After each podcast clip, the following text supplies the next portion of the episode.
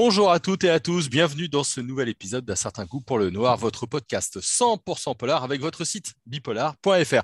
Avant de commencer cet épisode, n'oubliez pas les deux commandements du podcast. Il faut s'abonner pour ne rater aucun épisode et nous rejoindre sur les réseaux sociaux Facebook, Twitter, Instagram ou bien encore euh, TikTok. Aujourd'hui, nous allons explorer ces polars qu'on aime beaucoup dans l'équipe. Euh, ce sont les Cozy Mystery, des romans policiers souvent plein d'humour. Et pour en parler avec moi, j'ai deux invités de choix, Marie Leroy, directrice éditoriale chez La Martinière, et Frédéric Lenormand, auteur de la formidable série Au service secret de Marie-Antoinette. Bonjour à tous les deux. Bonjour. Bonjour. Alors aujourd'hui, on va parler de, de Cozy Mystery. Peut-être euh, avant, vous pouvez me donner une rapide définition. Hein. J'ai dit que c'était des romans policiers euh, pleins d'humour. C'est un peu rapide. Qu'est-ce que pour vous le, le Cozy Mystery? Qui veut commencer? Euh, bah, Marie. Moi, je peux. Euh, le Cozy Mystery, euh, c'est donc euh, littéralement le polar douillet. C'est le polar où, on ne va pas subir en tant que lecteur trop de violence, de sang, de voilà. on, reste dans un univers un peu feutré. Euh, la grande prêtresse du genre, c'est sans doute euh, Agatha Christie, mais euh, il est vrai que depuis quelques années, sous l'impulsion peut-être du succès un peu phénoménal de, la série d'M.C. Beaton, Agatha Raisin, depuis 2016 en, France, publiée en France, on a vu apparaître toute une nouvelle génération romans, de, romans policiers, donc douillets en effet, mais avec une vraie dimension humoristique. Euh, et, là, on sait qu'on est euh, vraiment les deux pieds dans, le divertissement, dans le pur plaisir de lecture, avec en général des personnages enquêteurs qui sont des enquêteurs amateurs. Euh, ce ne sont ni des flics, ni des journalistes, ni des gens qui savent se battre ou enquêter. Ils sont plongés dans des situations un peu, un peu par hasard et ils vont devoir se débattre avec ça. Et une grande partie du, plaisir du livre, c'est de, comment dire, de, voir ces personnages justement euh, euh, se débattre avec ces situations, euh, d'assister à tous leurs problèmes qui sont au fond des problèmes de gens un peu lambda. ça pourrait être nous, plongés dans une enquête qui nous dépasse un peu. Voilà, avec effectivement cette dimension d'humour, de divertissement qui sont très importants. Ce qui n'empêche pas, comme c'est le cas pour euh, la, série euh, de, Frédéric que, j'ai le bonheur d'éditer, euh, une vraie intelligence, une écriture littéraire. voilà, on est, voilà, le divertissement, c'est au sens noble du terme. Mmh. Frédéric, après ces compliments, est-ce que la, définition telle qu'on l'a présentée, telle que l'a présentée Marie, vous convient pour définir au service secret de Marie-Antoinette? Oui, euh, Marie Leroy met la barre très haut. Euh, il faut en plus que ce soit euh, bien écrit. oui, en fait, il y a des tas de gens qui faisaient du cosy mystery sans savoir, comme Monsieur Jourdain chez Molière faisait de la prose sans savoir. Agatha Christie, on lui avait jamais dit qu'elle faisait du cosy mystery, mais c'est exactement ça, elle a créé le modèle. C'est d'ailleurs le, le propre des grands écrivains de créer un modèle sans s'en apercevoir et de créer toute une lignée de gens qui, euh, qui vont euh, exploiter le même, le même genre et développer ça. Euh, ils plantent la graine. Donc euh, oui, je pense qu'il y, a un besoin de cosy mystery parce que le, polar actuellement est peut-être très violent, très morbide. J'en ai commencé un ce matin, mon Dieu, ça commence par des violences sur les animaux. Et là, on a passé une barre pour moi. On peut faire tout ce qu'on veut aux humains, mais quand on attaque les petits chiens, j'ai l'estomac qui se noue. Et je pense que c'est ça qui rend le cosy mystery nécessaire et utile, c'est d'avoir des, enquêtes policières où on a le plaisir de l'enquête sans avoir des, des horreurs abominables à toutes les pages. Est-ce que c'est facile? Parce que vous, vous avez un cadre historique très fort, puisque évidemment c'est Marie-Antoinette, hein, euh, juste avant la Révolution. Est-ce que c'est facile de mettre dans ce cadre historique euh, si lourd de la légèreté et de l'humour? Oui, oui, parce que bah, moi j'aime bien danser sur le pont du Titanic. Juste mmh. avant l'iceberg, je trouve que ça donne un peu de, de gravité à l'événement. Les dansent, mais ils ne savent pas que c'est la dernière danse parce que l'iceberg est en train. Le règne de Louis XVI, c'est exactement ça. C'est le, summum de la, du style, de l'art de vivre. Comme disait Talleyrand, quand on n'a pas connu le, siècle de Louis, le, règne de Louis XVI, on n'a pas connu l'art de vivre la, beauté des robes, des costumes, de du mobilier, tout ce qu'on veut. Et puis tout ça, le coup près va tomber dans les deux sens du terme et tout ça va finir, ce qui donne quelque chose de tragique, ce qui est en fin de compte le résumé de la vie humaine. On peut faire des belles choses tant qu'on veut, mais tout est appelé à disparaître un jour. Mmh. Et, puis, on, en parlait un petit peu juste avant l'entretien, ça ne veut pas dire qu'il n'y a pas beaucoup de documentation historique. J'imagine qu'il y a un certain nombre de choses très précises à, à, respecter, entre guillemets, et notamment quand on met en scène le personnage d'une reine de France. Oui, il y a énormément de documentation, d'une part parce que les gens de cette époque écrivaient beaucoup, la correspondance, les journaux intimes, et ensuite, comme ça s'est très mal fini, beaucoup de gens ont écrit sur cette époque ensuite, ont raconté, ont recueilli les témoignages, ce qui fait qu'il y a énormément de documentation. Avant, j'écrivais sur Voltaire. Voltaire meurt en 78, il meurt juste avant tout ça et j'avais des problèmes de documentation. je trouvais beaucoup plus de choses qui avaient trait à la fin du XVIIIe siècle qu'au début ou au milieu. Et j'ai passé dix ans à me dire, mais il faut écrire sur le règne de Louis XVI, sur Marie-Antoinette. Et, j'ai fini par euh, réaliser mon fantasme. l'idéal pour un écrivain de réaliser ses fantasmes, sinon ça ne vaut pas la peine d'écrire. Mmh. Un, petit mot peut-être. Oui, allez-y. Oui, pardon, je, oui, je voulais juste ajouter euh, quelque chose à ce que vient de Frédéric, c'est euh, sur cette idée de, de, de, de vérité historique euh, à l'intérieur d'un roman qui est un divertissement de qualité, mais un roman de divertissement. c'est vrai que moi, quand j'ai lu, et pardon, et, Frédéric excusera. on va dire, le peu de culture de, son éditrice. Mais quand j'ai commencé à, à lire son, son, premier, le premier volume de sa série, au service secret de Marie-Antoinette. Moi, j'ai lu ça en me disant, mais il est génial, il a inventé des personnages, de la modiste, du coiffeur, ils sont extraordinaires. Mais euh, euh, bien sûr, ça n'a pas pu exister comme ça parce qu'ils sont tellement hauts en couleur, tellement incroyables, ces inventions de, de, coiffure, de, de voilà, de robes, etc. Et en fait, à la fin, Frédéric nous précise qu'effectivement, ce sont de personnages qui quasi trait pour trait, euh, ont, existé et ont entouré euh, Marie-Antoinette. Évidemment, la grâce du romancier, c'est d'en faire des personnages extrêmement vivants, puisqu'il il leur prête euh, des relations. alors, je, crois que ça aussi, c'était, Frédéric nous le reprécisera, c'était sans doute des relations un peu tendues, tendues par une forme de concurrence, mais là, ça, donne des relations entre chien et chat qui sont extrêmement savoureuses et, et des personnages romanesques formidables. Oui, j'avais rien à faire en fait. Oui, enfin, quand même. Euh, et, je pense, on, avait évoqué avec euh, euh, Marie une autre série, Les Dames de Marlowe Enquête. moi, la question, c'est la question du cadre. là, vous avez le cadre pré-Révolution française. les Dames de Marlowe, on est plutôt dans une petite ville en, Angleterre. Est-ce que vous pourriez écrire les mêmes histoires dans un autre cadre historique ou, un autre endroit? Quel est le poids un petit peu du, contexte dans, le récit que vous écrivez?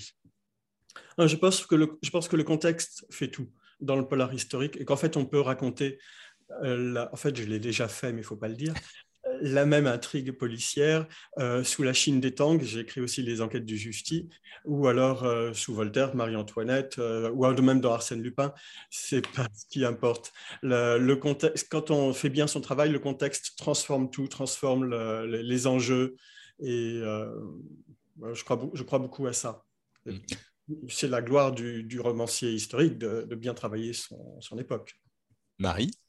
Oui, je dirais donc le, le, romancier historique, mais le romancier de Cozy Murder d'une façon générale, même sur des romans policiers qui se passent à l'époque contemporaine, le cadre qui est qui n'est pas forcément historique, mais qui est euh, géographique, euh, est absolument important. Et c'est vrai que dans le Cozy Mystery, on a souvent au fond des lieux qui sont des petites communautés, ou du moins des communautés fermées sur elles-mêmes, avec une forme d'élégance des pratiques de vie.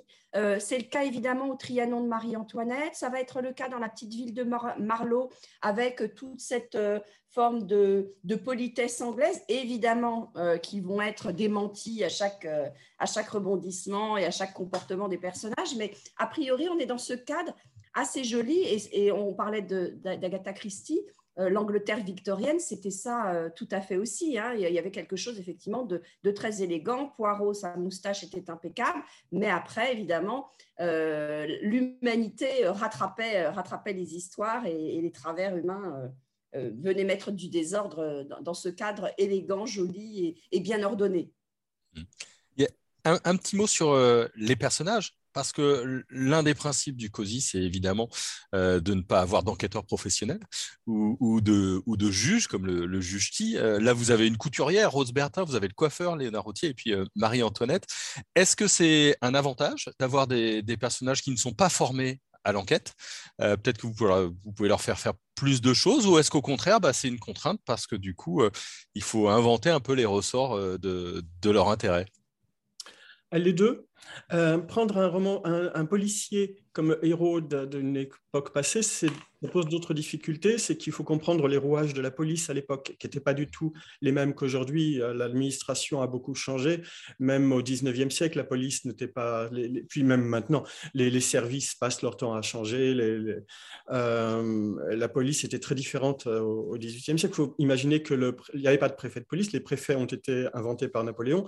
Et le, le, chef de la police parisienne se faisait appeler Monseigneur par les gens. C'est difficile. Vous imaginez le préfet l'allemand se faire appeler Monseigneur et recevant tous les mardis toutes les prostituées de la ville avec leur petit certificat de non, euh, non vérolé et décider celles qui vont monter dans la charrette pour aller euh, en une espèce de prison hôpital où on les mettait et puis ensuite aller sur le marché, vérifier lui-même les poids et mesures. Euh, on n'imagine pas ça. Donc finalement, avoir une, une couturière et un coiffeur, c'est plus facile pour moi d'apprendre la, couture et la coiffure que, que les rouages de l'administration sous Louis XVI. C'est, Marie, oui, sur, ces, sur les personnages donc des, des qui ne sont pas des enquêteurs professionnels. Oui, ben, je pense que ça permet des ressorts humoristiques formidables. C'est-à-dire qu'ils sont confrontés à des situations que normalement, ils ne devraient pas avoir à, ils ne devraient pas être confrontés à ces situations-là. Donc, ça donne effectivement, euh, ben, ils, agissent en pur amateur et ça permet peut-être une identification au lecteur un peu plus grande, c'est-à-dire qu'est-ce qu'on aurait fait nous dans ce cas-là face à un cadavre, face à la nécessité euh, d'agir par nous-mêmes pour tout un tas de raisons que le romancier invente. Et puis, euh, la deuxième chose, c'est que ça permet de s'affranchir. Là, on parlait de polars qui sont trop violents. Il y a aussi des polars aujourd'hui ou des séries euh, policières qui sont extrêmement procédurières, euh, tous les experts, etc. Ça peut être super, mais il y a des fois, on en a ras-le-bol, hein, des histoires de, de d'empreintes de ceci, de cela. Alors évidemment, au 18e, ce pas, c'était pas les mêmes techniques, hein, euh, euh, mais donc ça permet ça aussi, c'est-à-dire que s'ils ont envie de partir de l'enquête, s'ils ont envie d'arriver et d'interroger un témoin qu'ils n'en ont pas le droit, ils le font quand même. Est-ce que ça joue sur, la, sur un ressort de connivence? Avec euh, le lecteur ou, la lectrice, d'avoir quelqu'un qui n'est pas du sérail, justement, euh, pour, euh, pour mener ses enquêtes et, résoudre ces mystères. Moi, je crois, en effet, je, crois qu'effectivement, le, le, pacte d'identification avec le lecteur est plus grand la connivence du lecteur avec l'enquêteur, parce qu'on aurait pu se retrouver dans ces situations. Il y a beaucoup, souvent les, personnages font preuve de beaucoup de maladresse, de mauvaise foi. Alors chez, Frédéric, hein, dans, la série Au service secret de Marie-Antoinette, la mauvaise foi, qu'est-ce que c'est bien, qu'est-ce qu'on aime? Ah, ils sont géniaux ces personnages. Ça, fait quand même partie des livres qui me font rire à voix haute, que je sois dans le métro ou devant mon ordinateur parce qu'il faut travailler dessus. Mais, euh, mais voilà, la mauvaise foi, ça c'est génial. Oui, mes, mes, lectrices ont un problème. Elles manquent toutes de se faire interner parce que quand elles rigolent toutes seules dans les, dans les lieux publics. Alors, sur cette mauvaise foi et cette connivence, euh, Frédéric Oui, il y a un point commun entre Sherlock Holmes, Hercule Poirot, euh, les livres de Chandler, tous ces enquêteurs qui sont des détectives privés, c'est que les policiers passent pour des cons. Euh, on se moque de la police, on se moque de l'autorité. les écrivains sont, ces écrivains-là, en tout cas, sont un peu des anarchistes et euh, ils, aiment ils, aiment rigoler de, la main qui tient la matraque. Et c'est ce le cas dans mes bouquins aussi. Ça me permet de, de me moquer de la police et puis ça, plaît peut-être aux lecteurs qui, ont, qui en ont marre de, des faits divers, des choses comme ça. Tandis que si on met un policier en scène, en général, c'est les policiers qui le font d'ailleurs, c'est messieurs du quai qui écrivent des polars, et c'est beaucoup plus euh, rigide et corseté, du coup, on, rigole moins. Mmh. Un, petit mot euh, à l'auteur historique de Polar historique. Euh, est-ce qu'il y a un plaisir particulier ou est-ce que c'est une difficulté d'incarner des, grands personnages de, l'histoire de France? On a parlé de Voltaire, on a parlé de Marty Antoinette. Je pense au Chevalier Éon dans Les Fourberies euh, d'Escarpin qui est sorti euh, il, y a, quelques semaines, maintenant quelques, quelques mois. C'est un, plaisir ou c'est une contrainte de jouer comme ça avec des personnages qui ont existé? Oh, C'est un plaisir. Moi, j'adore, j'adore ressusciter des gens. Je, pense à, il y a une écrivaine américaine noire qui avait écrit La couleur pourpre. Il y a eu un grand film il y a quelques années et elle disait qu'elle sentait les personnages, qu'elle, c'était une, quasiment une activité médiumnique de faire, euh, d'être à l'écoute de ces gens et de, les, leur rendre une voix. Et euh, bon, bah, sans donner dans les faire, sans faire tourner les tables, j'ai l'impression de faire ça et j'en suis très content. Je suis entré, quand j'écrivais sur Voltaire, je suis entré en, en résonance avec le personnage personnage de Voltaire et c'était fabuleux parce qu'il était extraordinaire. Donc je me suis tapé toute sa correspondance et je, et j'ai mis un peu de Voltaire en moi. Je ne sais pas si j'ai mis aussi un peu de Marie-Antoinette en moi, peut-être. en tout cas, c'est un, beau mélange. Euh, moi, je reviens sur l'histoire de, l'humour et, de la mauvaise foi. Qu'est-ce que vous, vous aimeriez que les lecteurs et les lectrices euh, retiennent une fois la dernière page euh, terminée? Est-ce que c'est le divertissement? Est-ce que c'est les points d'histoire que vous allez euh, que vous avez euh, apportés ou les thèmes que vous allez que vous avez abordés? Qu'est-ce que vous aimeriez que les, les gens retiennent? En tant qu'auteur, euh, l'auteur est très égoïste. La seule chose que veut un auteur, c'est qu'on lui dise que son livre est bien écrit. Hmm. Et parce que après ça, le côté pédagogique, je suis content d'apporter quelque chose, mais dans le fond, je m'en fiche. Je change d'époque, la Chine des Tang, et le seul truc, c'est que les phrases soient bien faites. Euh, alors, je sais bien que la plupart des lecteurs s'en fichent. Euh, j'étais il, y a dix ans, j'étais à un concours de, romans policiers historiques et on attendait tous dans une salle le résultat. Et puis la présidente du jury était une de mes collègues. Elle est venue me voir après. Elle m'a dit T'as pas le prix Et elle me dit Je leur ai dit au juré euh, que c'était bien écrit. Et l'un d'eux m'a répondu On s'en fout que ce soit bien écrit. Euh, mais pour l'auteur, c'est important. C'est le, fond de la chose. Moi, j'ai appris à écrire en lisant Flaubert. Flaubert, tout Flaubert, toutes les leçons. Dans sa correspondance, il donne des leçons à des jeunes auteurs de son temps et il insiste beaucoup sur le fait que ça doit être bien écrit et que l'auteur doit se voir dans chacune de ses phrases. Je trouve que quand l'auteur a réussi son, euh, son boulot, vous devez pouvoir prendre n'importe quelle phrase ou n'importe quel paragraphe du roman et les gens qui ont déjà lu cet auteur doivent reconnaître, doivent pouvoir dire c'est du Flaubert ou c'est du Lenormand.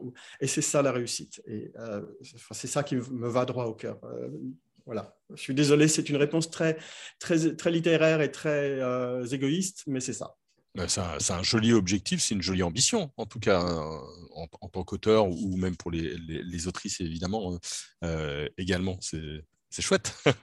euh, tellement personnel que dans un sens, j'y suis arrivé pour le, pour, le, pour le pire et pour le meilleur. Mmh. Marie, sur euh, euh, cette notion de, de, lecture et de ce qu'on peut retenir à la lecture d'un Cozy Mystery, qu'est-ce que, qu'est-ce que vous en pensez? N'est-ce que de la distraction? Alors évidemment non, puisque aujourd'hui euh, je crois que Frédéric disait pour le meilleur et pour le pire. Pour le meilleur et pour le pire aujourd'hui, enfin, on, trouve le meilleur et le pire aujourd'hui dans cette, euh, notamment puisqu'on parle du cosy mystery, dans ce, domaine littéraire euh.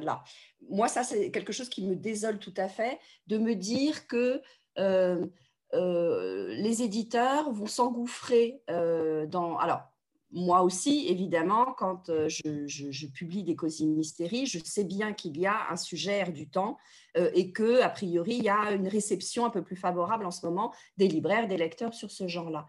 Mais euh, notre, la quille du bateau, hein, pour reprendre une autre image, c'est effectivement la qualité littéraire, c'est effectivement la phrase, c'est ce que disent les auteurs, c'est le fait qu'il y a un écrivain derrière. Et je pense que donc, euh, j'allais dire, je pourrais vous dire en tant qu'éditrice vénale euh, qui a à répondre du chiffre d'affaires tous les ans ou tous les mois à sa direction, ce qui compte, c'est que ça marche. ce qui compte, c'est qu'on en vende plein. ce qui fait que moi, je fais ce métier et que j'y crois et que j'y mets de l'enthousiasme et de la ferveur, c'est quand je crois, quand je crois aux auteurs, quand je crois euh, euh, travailler avec des écrivains, quand je suis, alors que je lis le huitième volume de Au service secret de Marie-Antoinette, encore amusée, épatée euh, par, par, l'écriture, par, par, les, par les inventions de Frédéric. Et s'il me fait rire, ça n'est pas parce qu'il a mis des, Voilà, il est arrivé avec ses gros sabots, c'est parce qu'il a ce j'aime bien ce mot anglais qui dit witty et qui dit drôle et spirituel. voilà, j'aime vraiment cette finesse, cette, subtilité dans l'humour. Et ça, c'est forcément porté par une écriture.